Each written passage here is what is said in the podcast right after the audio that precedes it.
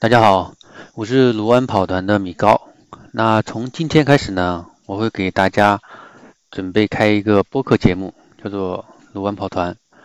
那我们第一期呢，我会简单介绍一下卢湾跑团的一个发展简史。因为我们卢湾跑团从二零一四年的十十月份左右，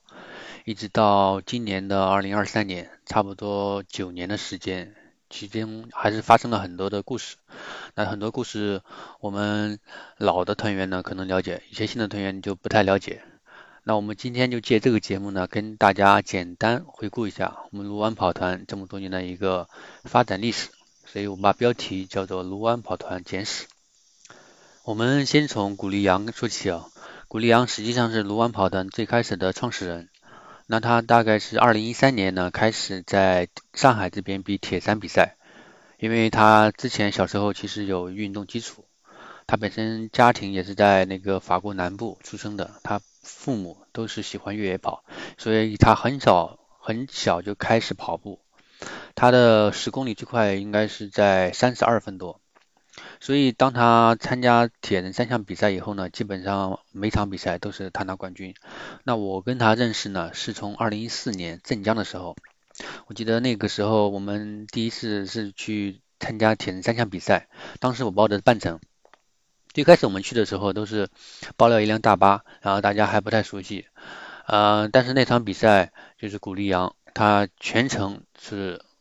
获得了最快的冠军。所以他是拿到一个奖杯。当他我们回来的时候，在大巴上 看到一个奖杯的时候呢，所有人都给他鼓掌。那个时候我们就认识他了。这个时候呢，我也认识了那个叫施胜海，也就是大师。然后后来到了呃二零一四年大概六月份的时候，古力阳我们一起又在那个金山铁人三项这边参加了比赛。古力阳这个是还是全程冠军。而且水平也比较高，大概当时是两小时左右一点点。那后来刚好到十月份左右，呃，我们几个玩铁三的朋友呢，想去训练跑步。当时他们几个都是住在呃卢湾静安旁边，所以他们在跑步呢，就会到卢湾体育中心这边训练。最开始其实是古力阳通过他的朋友圈来发布这个训练计划。我刚翻了一下他的朋友圈。最开始一期呢是发布在二零一四年十月二十八号，那当时参加的人呢其实就是玩铁三的，呃，比如说 Peter、Net、小聪，还有 Marco，呃，都是玩的比较好的朋友啊。他们大部分也都是二十多岁，其中呢 Marco 呢还是一个学生，然后 Peter 当时还不是不像现在水平那么高。当时只是一个刚刚入门的铁三爱好者，然后到二零一一四年年底的时候，哎就是快到呃二零一五年一月份的时候，其实我们这边的人就就已经比较多了。当时应该固定下来，呃，应该会有二三十个人。其实当时冬天还是比较冷的，所以每次这个照片一发上来之后呢。发到朋友圈之后，就有很多身边的朋友看到了，他们也会参加到我们这个呃训练当中。呃，大概在二零一五年年中的时候，这个时候古力扬呢，他其实水平已经比较高了。那基本上国内的每场铁三比赛，他都能获得冠军，并且比第二名拉了很多很多的时间。那这个时候他其实他是想做职业铁三运动员。他之前呢是在那个迪卡侬。做过一段时间的呃店员，应该是关于自行车方面的。呃，当时他也在那个交大这边读书，所以等二零一五年的时候，他就考虑回法国做呃为转型职业铁三训练做准备。因为其实这个时候他已经呃在世锦赛、七零点三世锦赛，包括康纳世锦赛已经拿到很好的名次，那么站到领奖台。所以他的梦想呢，就想成为一名职业铁三运动员。这个时候他就找到我，他就希望跑团由我来去负责。那当时其实我还是信心不足的，因为呃，说实话我的跑步也不是那么快，我本身也没有运动天赋，很好的运动天赋，我也没有特别好的运动基础。呃，不过当时二零一五年的时候，我的铁三成绩其实是慢慢的增长，在年龄组基本上还是每次能拿到前三名的，但是跟古力阳肯定差距还是比较大的。那这个时候呢，古力阳呃就把跑团给了我。那最开始我想，我们如果通过朋友圈来去发布每次的训练计划，其实是比较麻烦的。这个时候我就想去注册一个公众号，通过公众号让大家来订阅。这样的话，我就不用每次通过朋友圈来去发布这个训练计划。所以当时想到注册公众号呢，我们就在想到去取一个名字，想来想去各种各样的名字，总觉觉得呢也不是那么的合适。后来我就干脆想就叫卢湾跑团吧。于是有了名字呢，嗯，我们就重新设计了 logo。其实我们现在的 logo 最开始也是我这边来去，呃，不能叫设计，叫做借鉴。这个 logo 呢，其实是从一个网站上下载下来，然后进行修改的。我们的 logo 呢，其实它是有一定含义的。它的背景呢是一个呃操场的一个半月形状、半圆形状，然后左边呢是一个脚步。当时画这个 logo 呢，呃，当然呃不是完完全全就照抄过来，还是呃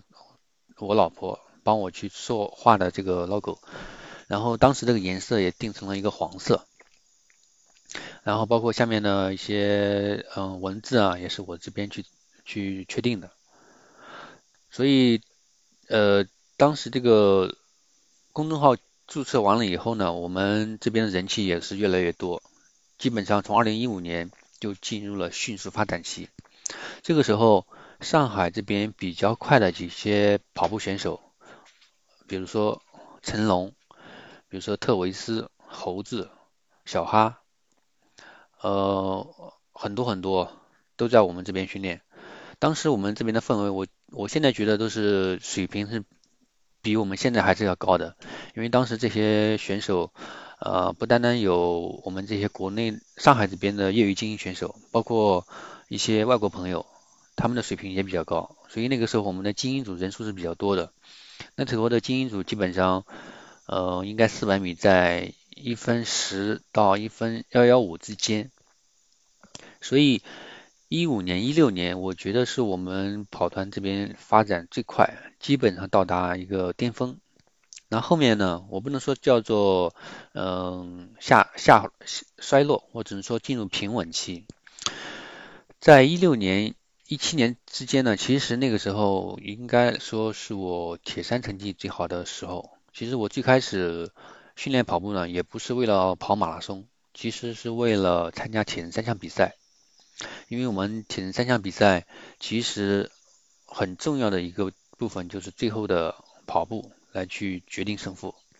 所以我最开始是不会跑步的，不会游泳的，所以每次呃我学我我自学游泳以后，每次比赛的时候我往往就是出水比较慢，然后自行车相对嗯还可以，自行车能够追回一部分人，那基本上在跑步这边。就是跑步相对比其他选手呢相对快一点，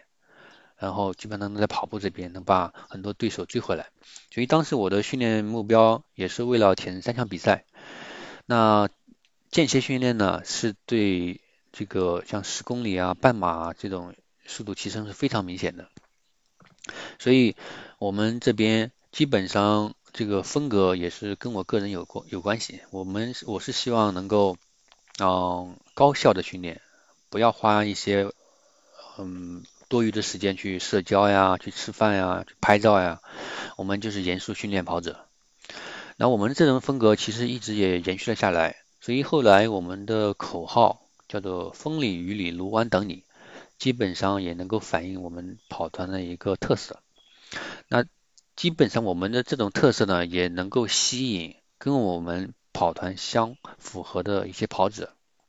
那一些拍照的特别喜欢拍照的，或者是休闲跑者、社交跑者，那他可能过来之后觉得很新鲜，但是长时间他是留不下来的。所以我们跑团基本上能从开始留到现在的，都是对跑步是比较严肃的、比较认真的。那到了二零一七年、一八年，其实这个时候，呃。哦，我们主要说就是我们的精英选手其实还是有一部分流失的，因为这个时候周其祥他他的跑步成绩还是比较快的，他组建了嗯叫做野蛮部落，其实包括成龙啊、特维斯啊、猴子啊、小哈呀，呃这些特别快的选手，那么他们呃就到了呃主要是跟那个野蛮部落去训练，其实这种也是不可避免的。因为他们的水平比较高，那在我们这边呢，能跟得上他们的或者能带带他们的是很少的。他们几个配速是速度是比较相相近，而且大家小团队他可能感觉氛围更合适一点。我们大团队基本上到了一五年、一六年，每次都是在一百人以上，所以氛围比较好。但是对于有些人呢，他可能不是特别喜欢这种大集体的活动。他觉得这种小型内部的活动可能更合适，但是我们其实也没有太多干涉，因为这个时候，呃，我本身我觉得就是我们对于跑团的任何成员都是比较自由的，就是你也不强迫你来，也不强迫你走，你愿意留下来就跟着我们练，你不愿意留下来，你可以到其他跑团训练也没关系，我们其实是无所谓的。嗯，到了二零一八年、一九年的时候呢，我觉得 对于我个人来说，就是，呃，我是一七年的时候参加了康纳比赛，但是在一一六年年底准备的时候就训训练过度，叫做训练过度综合症，当时休息了有半年。这个症状呢是表现是什么呢？就是你的强度上不上去，你的心率上不去。然后你睡觉的时候，你感觉呢心脏都在砰砰砰的跳，每天都感觉很累，睡眠也不好，强度上不去，所以导致基本上一七年以后，我的铁三成绩呢就没有再提高了。所以到基本上一八年、一九年的时候呢，还会主要是铁三比赛，嗯。但是这个时候，我是觉得慢慢对铁三比赛还是有些迷茫的，因为我觉得我似乎进了一种循环，就是每一年都是相同的一个循环，就是冬天我会花很多时间去训练，然后冬天一结束就会全国到处比赛。你要说成绩好吧，也能拿到年龄组的一些前三名，但是跟那些天赋更好的选手来比，其实是没有，还是有一定差距的。并且这个时候，其实国内业余铁三选手呢，他其实商业化变现做的还是比较不错的。那我认识的很多的朋友，其实以前是没有我成绩好的，当然他们特别喜欢铁人三项，并且他也有一定的时间。其实这个时候，他们有很多人是转向了全职铁三训练。他们，我是挺佩服他们的。但是对于我来说呢，我是一个外地人，在上海，那一七年结婚。那结婚以后，这个时候还要考虑家庭呀、工作呀，都忙了起来，就觉得要把更重要的事情放在重要的地方去。所以这个时候，慢慢到了一九年，我就觉得不是特别想比赛了，然后我也没有那么多时间去。每天都去游泳呀、骑车呀、跑步啊，所以这个时候我觉得可能重心，我自己觉得慢慢会把重心放在跑团这边会多一点，因为跑步比较简单嘛，我们出门就能跑，穿上鞋子就能跑，也不用去准备各种器材啊，穿个骑行服呀、戴头盔啊，还去找游泳馆啊。然后每周二我们在卢湾这边的训练其实还是有坚持的。这个时候，我觉得就进入了一个平稳期。其实，我觉得从一七年一直到我们现在呢，一直在平稳期。嗯，当然，我们嗯发展肯定还是有些发展的，因为嗯我们后来其实原先是没有任何的一个商业支持，但后来耐克给我们这边其实有一些支持啊，仅限于装备。这个时候，呃，慢慢也认识了一些品牌方面的一些人。所以有的时候，嗯，这个时候国内的跑步品牌也慢慢开始做了起来。那包括耐克呀、阿迪呀、New Balance 啊，嗯，它会有一些比赛，我们也会经常参加。那到了 一九年的时候呢，嗯，我觉得还有一个转折点就是，呃，那个时候呢，耐克的那个碳板跑鞋应该是一九年左右出来的，所以很多人原先其实不穿耐克跑鞋的，但是因为它的碳板出来以后呢，大部分人都会选择耐克，所以那个时候应该是耐克最风光的时候，在跑步圈。嗯，在后来呢，我们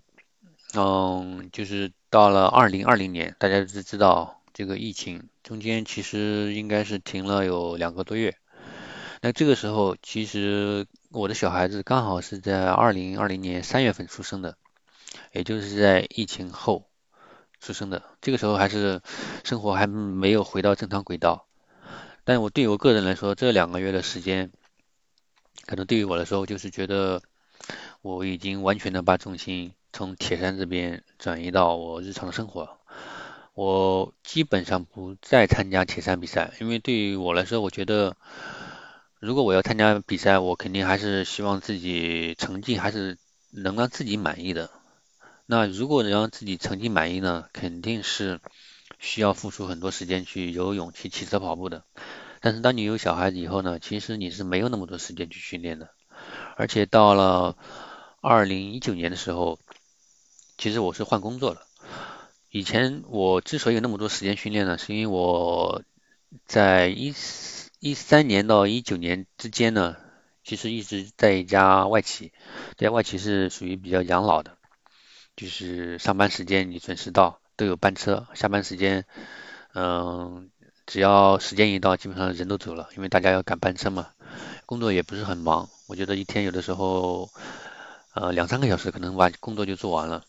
所以我的空闲时间呢，基本上都在训练。那到了一九年之后，其实我换工作，呃，中间其实是在一家互联网公司做的，当时那个工作还是比较忙的，差不多是九九六吧。那其中中间有一段时间，嗯，基本上是九九七啊。所以是没有时间去训练的。刚好这段时间，一九年结束，到了二零年的时候，因为疫情的原因呢，更没有时间去训练了，而且是封在家里啊。所以这段时间也小孩子出生，各种原因叠加在一起，就让我觉得，嗯，我暂时先不要玩铁三了，因为你即使挤出一部分时间突击一下成绩，也没有太大的进步，反而你就日常跑跑步。去保持一下身材就可以了。所以从二零年之后呢，我就基本上没有参加铁三比赛了。然后包括自行车和游泳也很少去做了。那这部这个时候其实大部分时间我是嗯在跑步，那跑量也不是很多，基本上每个月就一两百公里。但是其实每年的上马我都是跑的。其实上这个马拉松成绩呢，我是在。二零一五年的时候，无锡马拉松就已经破三了。其实当时这个破三的成绩，在我们国内跑圈里面，还是还是大家觉得好像还是很快的。你出去之后，人家喊你一声大神。但其实现在破三已经就算不上什么稀奇事了，就算差不多是严肃跑者的一个基本门槛了。然后基本上二零一七、二一八、一九都跑了跑了马拉松。嗯，差不多也都是三个小时左右，所以我觉得对于我来说，是我认为达到一种平衡，就是我既能控制我不要花那么多的时间在训练上面，我的成绩也不至于下滑那么多。所以这个时候，嗯，我们跑团这边呢，其实是应该说还是呃有一些变化的。我觉得最主要的变化其实是跟整个这个跑国内的跑步。圈变化是有关系的。那一个呢，我觉得是这个社交媒体的一个呃改变。最开始我们其实主要就是公众号，这个公众号其实之前也都是我维护的。然后后来就出现了微博，呃，包括这个抖音啊。但是我们其实这段时间我们比较强的是线下，我们的线上做的真的不是很好，而且我们不太喜欢去跟我。个人也有关系，我不太喜欢去做各种，比如说为了是迎合读者啊去写发一些东西啊，什么写一些东西啊，或者是天天盯着微博啊，要怎么去做啊，或者是说什么买粉呀、买话题啊、参加热门话题啊，我们的线上一直是比较比较差的。然后，呃，最近两年其实是比较火的，应该还是抖音和小红书。那其实我们今年的话，嗯，发现小红书好像是一个新的平台，因为在微博这边，你发现很多跑团或者 KOL，他都是粉丝过过百万啊。我们其实微博的粉丝只有不不到一千人，嗯，所以可以看出来我们没有买粉丝啊。但是微博现在真的在跑圈这边，我觉得。他的影响力是越来越弱了，就是即使那些百万粉丝的 KOL，你他发出来之后，你发现他其实评论就那么几个、十几个。但是小红书，它是一个比较友好的平台呢，我觉得就是呃，即使是新人，它的算法也能让那些新人能够让被其他人刷到，这是一种我认为是比较公平合理的一种方式啊，嗯。然后另外一个呢，我觉得一个大的趋势就是，呃，国外品牌的产品力和品牌品牌力都在下降，但是国内在品牌在强势崛起。我们知道那个耐克，其实以前我们跑步的时候，大概可以分成跑鞋的这么几个阶段。最开始就是大概一零年呀，到比如说一六年、一七年，这个时候大家认为。四大跑鞋，尤其是那个亚瑟士，基本上马拉松赛场，大家都认为亚瑟士才是专业的跑鞋。呃，这个时候其实是就是日本品牌还是比较受欢迎的，包括美津浓啊、亚瑟士啊，啊这类。然后到后面就是那个阿迪达斯，嗯，它的 Boost 系列，它是在应该一六年到一八年之间是比较火的。后来就到了耐克的碳板时代，这个时候耐克就是最风光的时候。但是随着这个碳板时代到临，国内品牌因为国内的这个马拉松市场特别火热，那国内很多品牌都介入进来，它开始卷了，包括耐克呀，包包括李宁啊、安踏啊、特步啊，其实做的都很好，而且性价比也很高。这个时候。我觉得其实有些国产品牌的产品力比耐克、阿迪可能还要好一些，因为说实话，我个人在跑步的时候，我觉得这些品牌的跑鞋我都跑过，也都穿马拉松跑过，但是呃，包括耐克、阿迪的他们这个品牌的跑鞋，我穿上之后，其实我觉得还是有些磨脚的，当然这个是很。主观的一个个人评测，但是后来，呃，我之前其实是不太信任国产品牌的，就觉得这个国产品牌那个时候还没有专业的跑鞋，他们都是呃卖那种哦休闲类的跑鞋，面向于三四线城市的。但是后来我偶然我接触了几个国产品牌，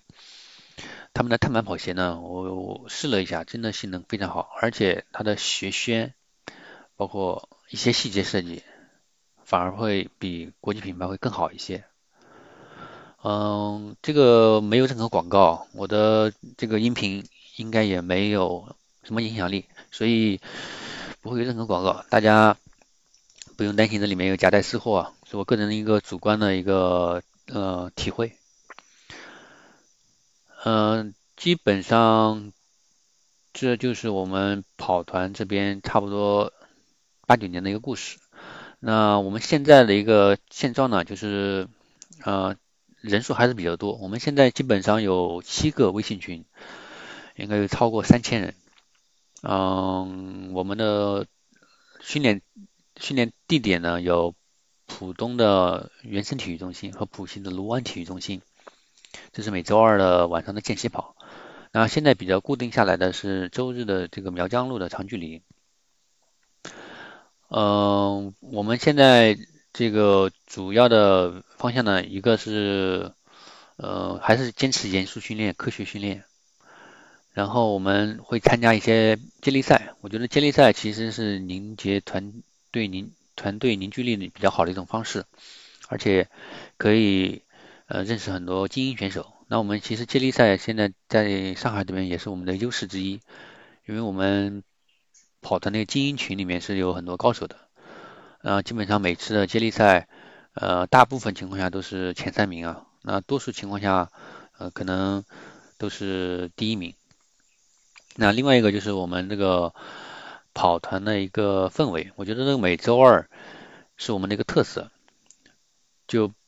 不管是冬天夏天啊，那冬天人数会稍微少一点，大概五六十个人，到夏天的时候基本上每次都在一百人以上。所以可以不夸张、不谦虚的说，我们这个团训人数应该是国内最多的。那我们卢湾跑团的简介呢？我们每次说是上海地区最具影响力的跑团之一。那这当然是我们比较低调、谦虚一点。呃，但是我觉得把这个之一去掉，应该也没什么问题。然后包括我们现在这个周日呢，呃，这个长距离。大家反馈还是比较好的，虽然夏天比较热，但是看最近每次周末都有六十个人以上参加我们的呃跑团的训练，我觉得这个也是我们一种比较好的一种方式，因为间歇跑，说实话它是真的是很累的，你跑之前都要做一下心理建设，而且跑完以后如果强度太大，真的可能会影响你的睡眠，但是这个长距离呢？我们基本上就不管你是四零零、四四零零、四三零啊，还是到六三零都有人，所以完全不用担心。那很多人一听到我们卢湾跑团，会觉得卢湾跑团是一个大神的跑团。嗯，其实我们卢湾跑团也有入门组。呃，周末的这个长距离呢，我们其实现在定的是九十分钟，我觉得九十分钟是一个比较。比较合适的一个时间，我们不看距离啊，这是我个人的一个训练哲学，一种训练方式，就是不看配速，不看距离，看心率，看时间。这样一方面呢，就是我们团训的时候确保所有人都是一起出发、一起结束的。呃，另外一个就是呃，个人觉得跟时间来去定的话，呃，它会更科学一点。因为配速它的受影响因素太多了，比如说气温啊、湿度啊、你当天的身体状态啊，但是心率啊和时间这个基本上是可以固定的。那夏天我们其实也不想大家跑太长时间，因为跑太久的话可能会脱水。嗯，然后还有一个就是现在其实是没到赛季，嗯，我们基本上可能七八九月份都是以一个半小时为主。到了九十月份、十一月份会慢慢增加的增加时间，后面可能会增加到两个小时、两个半小时。现在我们的时间呢，因为夏天比较热，我们是八点呃晚上下午的五点，现在移到了五点半，后面可能还会移到六点。这样的话，让更多人也也不会感觉那么热。呃，这就是我们卢湾跑团的大概的一个情况。嗯。大家，我们现在罗湾跑团这个音频号呢，我打算放在那个喜马拉雅，喜马拉雅也会同步到 Podcast，也会放到我们的小宇宙。后面我会研究一下怎么给它放到网易云音乐，因为这几个平台应该是现在目前大家听播客比较多的一种形式。大家也可以在我们呃各大这个平台上面去搜索卢湾跑团，应该都能搜索。欢迎大家订阅、评论、关注。我们卢湾跑团的音频啊，呃，除此之外呢，还可以关注我们卢湾跑团的公众号、视频号、小红书、抖音，我们都会定期更新。呃，今天的节目呢，嗯，差不多就到这里。大家有什么问题呢，都可以在我们这个评论区去留一下。嗯，下一期呢，我们会继续讲一个不同的话题。我们暂定是每周更新一次。嗯，差不多是在周日或者周一更新。嗯，今天的播客节目呢，就到这里，谢谢大家。